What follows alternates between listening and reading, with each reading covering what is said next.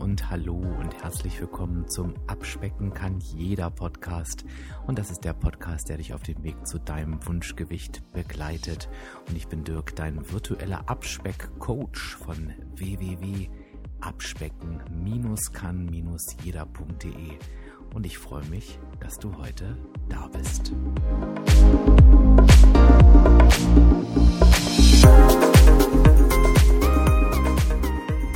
und heute gar nicht mal so die lange Podcast-Ausgabe, aber dafür ein ganz, ganz wichtiger und besonderer Impuls für dich, denn ich möchte mit dir heute mal auf das Thema schauen, hilft Essen wirklich gegen Frust? Und wo komme ich daher? Ich komme aus der Ecke, dass wir natürlich sehr gerne essen und vor allen Dingen natürlich das Sündigen dafür nutzen, wenn es uns schlecht geht, um das irgendwo ein Stück weit auszugleichen. Das kann natürlich Frust sein, es kann auch Trauer sein, das kann einfach Sorge sein. Oder vielleicht ersetzt es manchmal auch einfach ein Stück des Ausbruchs. Ne? Ich mache jetzt, was ich will. Ähm, ich muss mich an keine Regeln halten.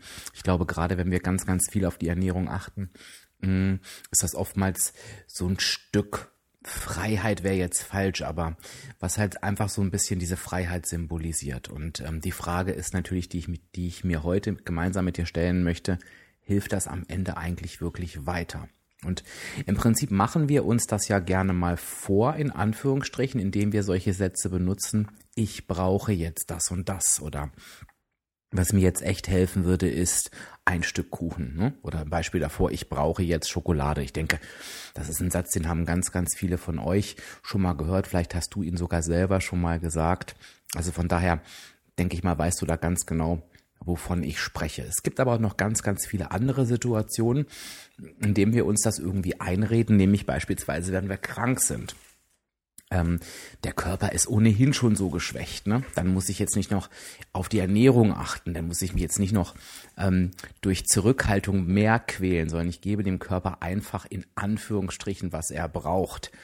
Ähm, da muss ich sagen, das kenne ich auch so. Also jetzt nicht ganz so extrem, aber gerade dieses, ich achte jetzt nicht noch auf auf irgendwas, ähm, wenn ich eh schon krank bin. Ich war jetzt schon lange nicht mehr krank, aber ich kenne das durchaus und ich denke mal, du kennst es auch. Das sind durchaus Zeiten, wo wir nicht auf Ernährung achten. Naja, und ähm, ganz, ganz oft habe ich das tatsächlich in Extremsituationen wie super viel Stress beruflich oder im Privatleben, ähm, wenn schlimme Ereignisse passieren, wenn Krankheiten eintreffen, dann wird halt eben ganz oft gesagt, nee, also jetzt ähm, gibt's wirklich Wichtigeres als Ernährung. Und ich möchte mit dir da einfach nochmal hinschauen. Aus rein wissenschaftlicher Sicht ist das Ganze natürlich relativ eindeutig, denn es ist natürlich so, dass Essen und Nahrung nur einen Zweck erfüllt, nämlich tatsächlich die Nahrungsaufnahme. Wir wollen uns mit allen Nährstoffen versorgen, mit allen Vitaminen und Vitalstoffen. Das heißt, ähm, ja, wir wollen uns einfach über die Ernährung all das holen, was der Körper braucht. Für nichts anderes ist Ernährung vorgesehen.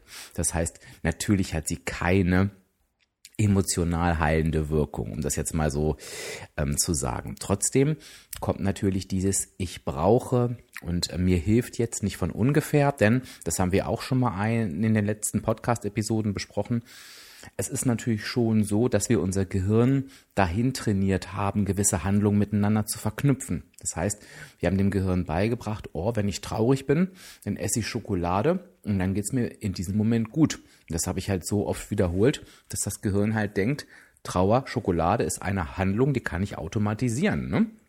Und genauso kann es vielleicht sogar sein, komme nach Hause, bin gestresst, lass mich aufs Sofa fallen und ach, jetzt haben mir die Chips immer zum Entspannungsmoment verholfen, ne? als Belohnungsfunktion. Auch da hat sich das Gehirn gemerkt, oh, das hat der oder die immer wieder gemacht, dann entlaste ich die Person jetzt einfach mal und mache das zu einer Automatisierung und fordere das dann natürlich logischerweise auch ein.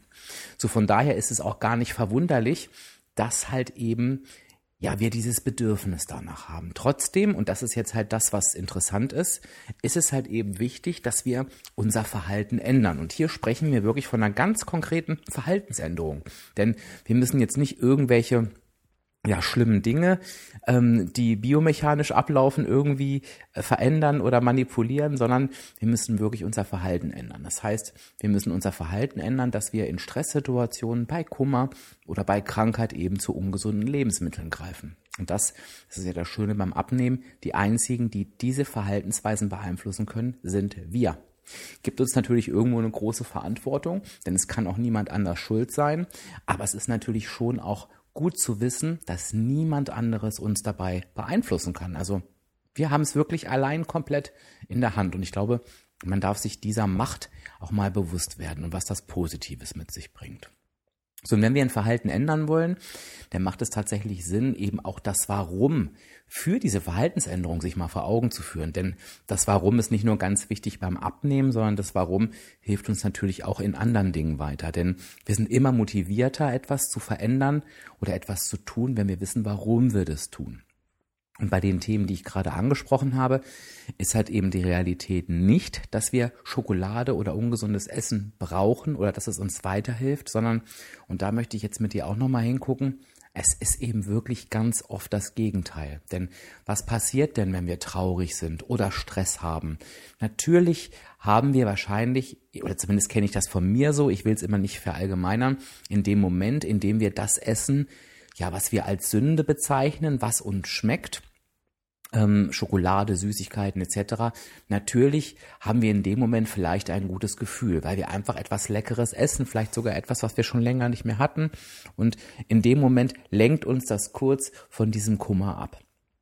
Auf der anderen Seite muss man aber auch ganz klar sagen, und da möchte ich mit dir eben hinschauen, was passiert denn hinterher? Es ist ja in der Regel nicht so, dass wir uns hinterher besser fühlen. Und aus meiner Erfahrung her ist es auch hinterher nicht so, dass wir uns genauso fühlen wie vorher, sondern hinterher fühlen wir uns oft noch schlechter. Warum?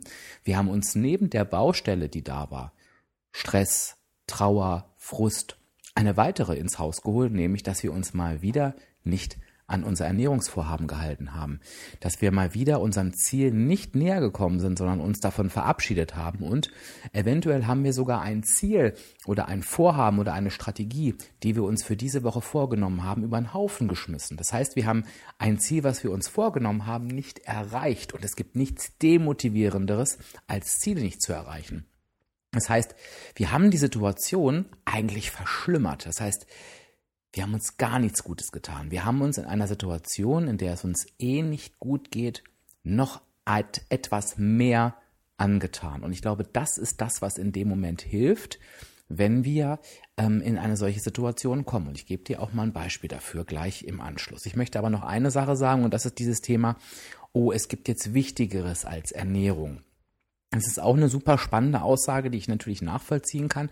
Denn oftmals kommt die natürlich daher, dass wenn wir einen Ernährungsplan haben oder abnehmen wollen, in der Regel uns das eben nicht super leicht fällt ähm, und gar nicht mal jetzt so von der Lebensmittelauswahl her oder dass wir uns quälen, sondern dass es ganz, ganz oft ähm, ja, Strategien mit sich bringt, Planung mit sich bringt, Aufwand mit sich bringt. Und das ist natürlich das, was wir in Momenten wenn vielleicht ein Familienangehöriger krank ist, wenn es uns selber nicht gut geht, wenn wir Probleme oder Stress auf der Arbeit haben, was wir dann nicht noch zusätzlich wollen. Und ich glaube, es ist erstmal wichtig, sich das bewusst zu machen, dass wir im Prinzip da bequem werden. Ich ähm, möchte das überhaupt gar nicht bewerten. Ich glaube, es ist einfach das, was passiert.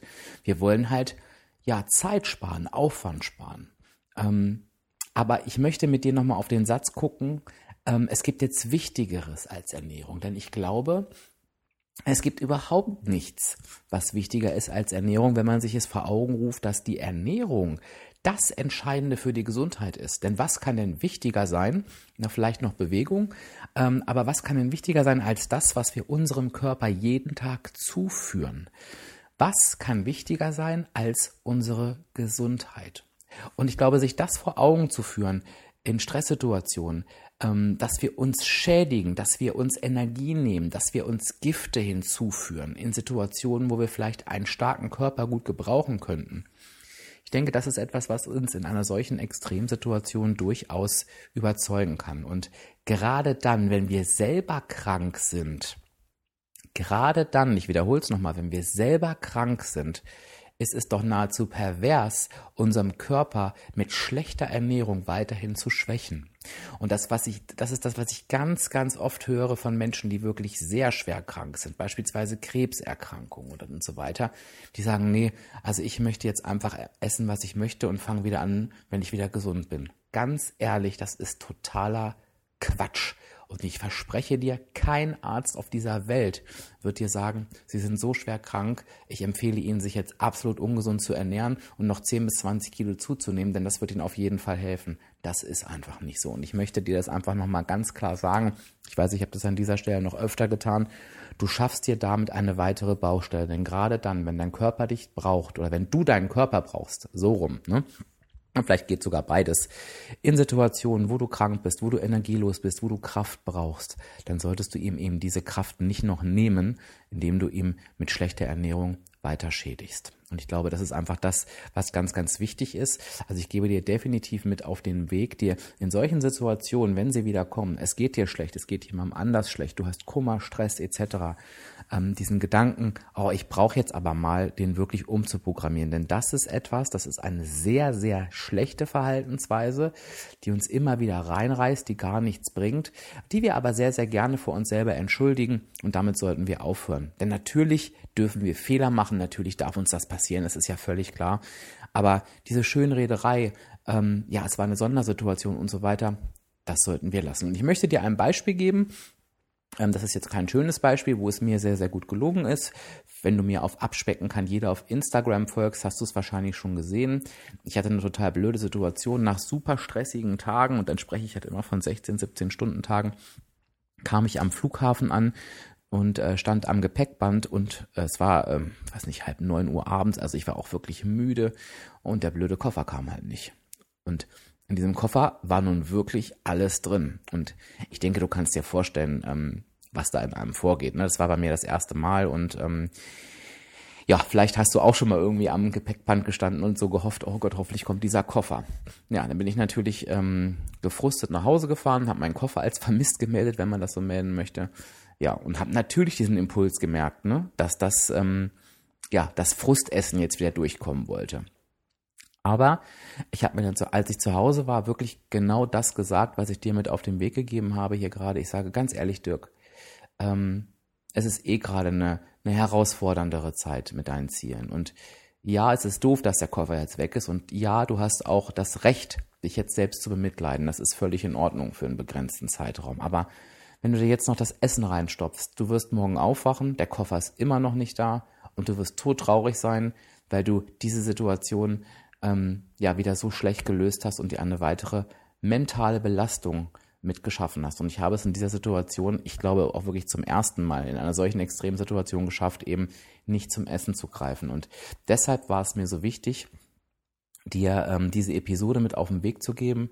Denn ich denke, was ich schaffe, das schaffst du auch. Ich glaube, es ist wichtig, in diesen Momenten seinen Kopf einzuschalten und einfach, ja, sich selbst wichtig zu nehmen und sich eben nicht weiter zu schädigen.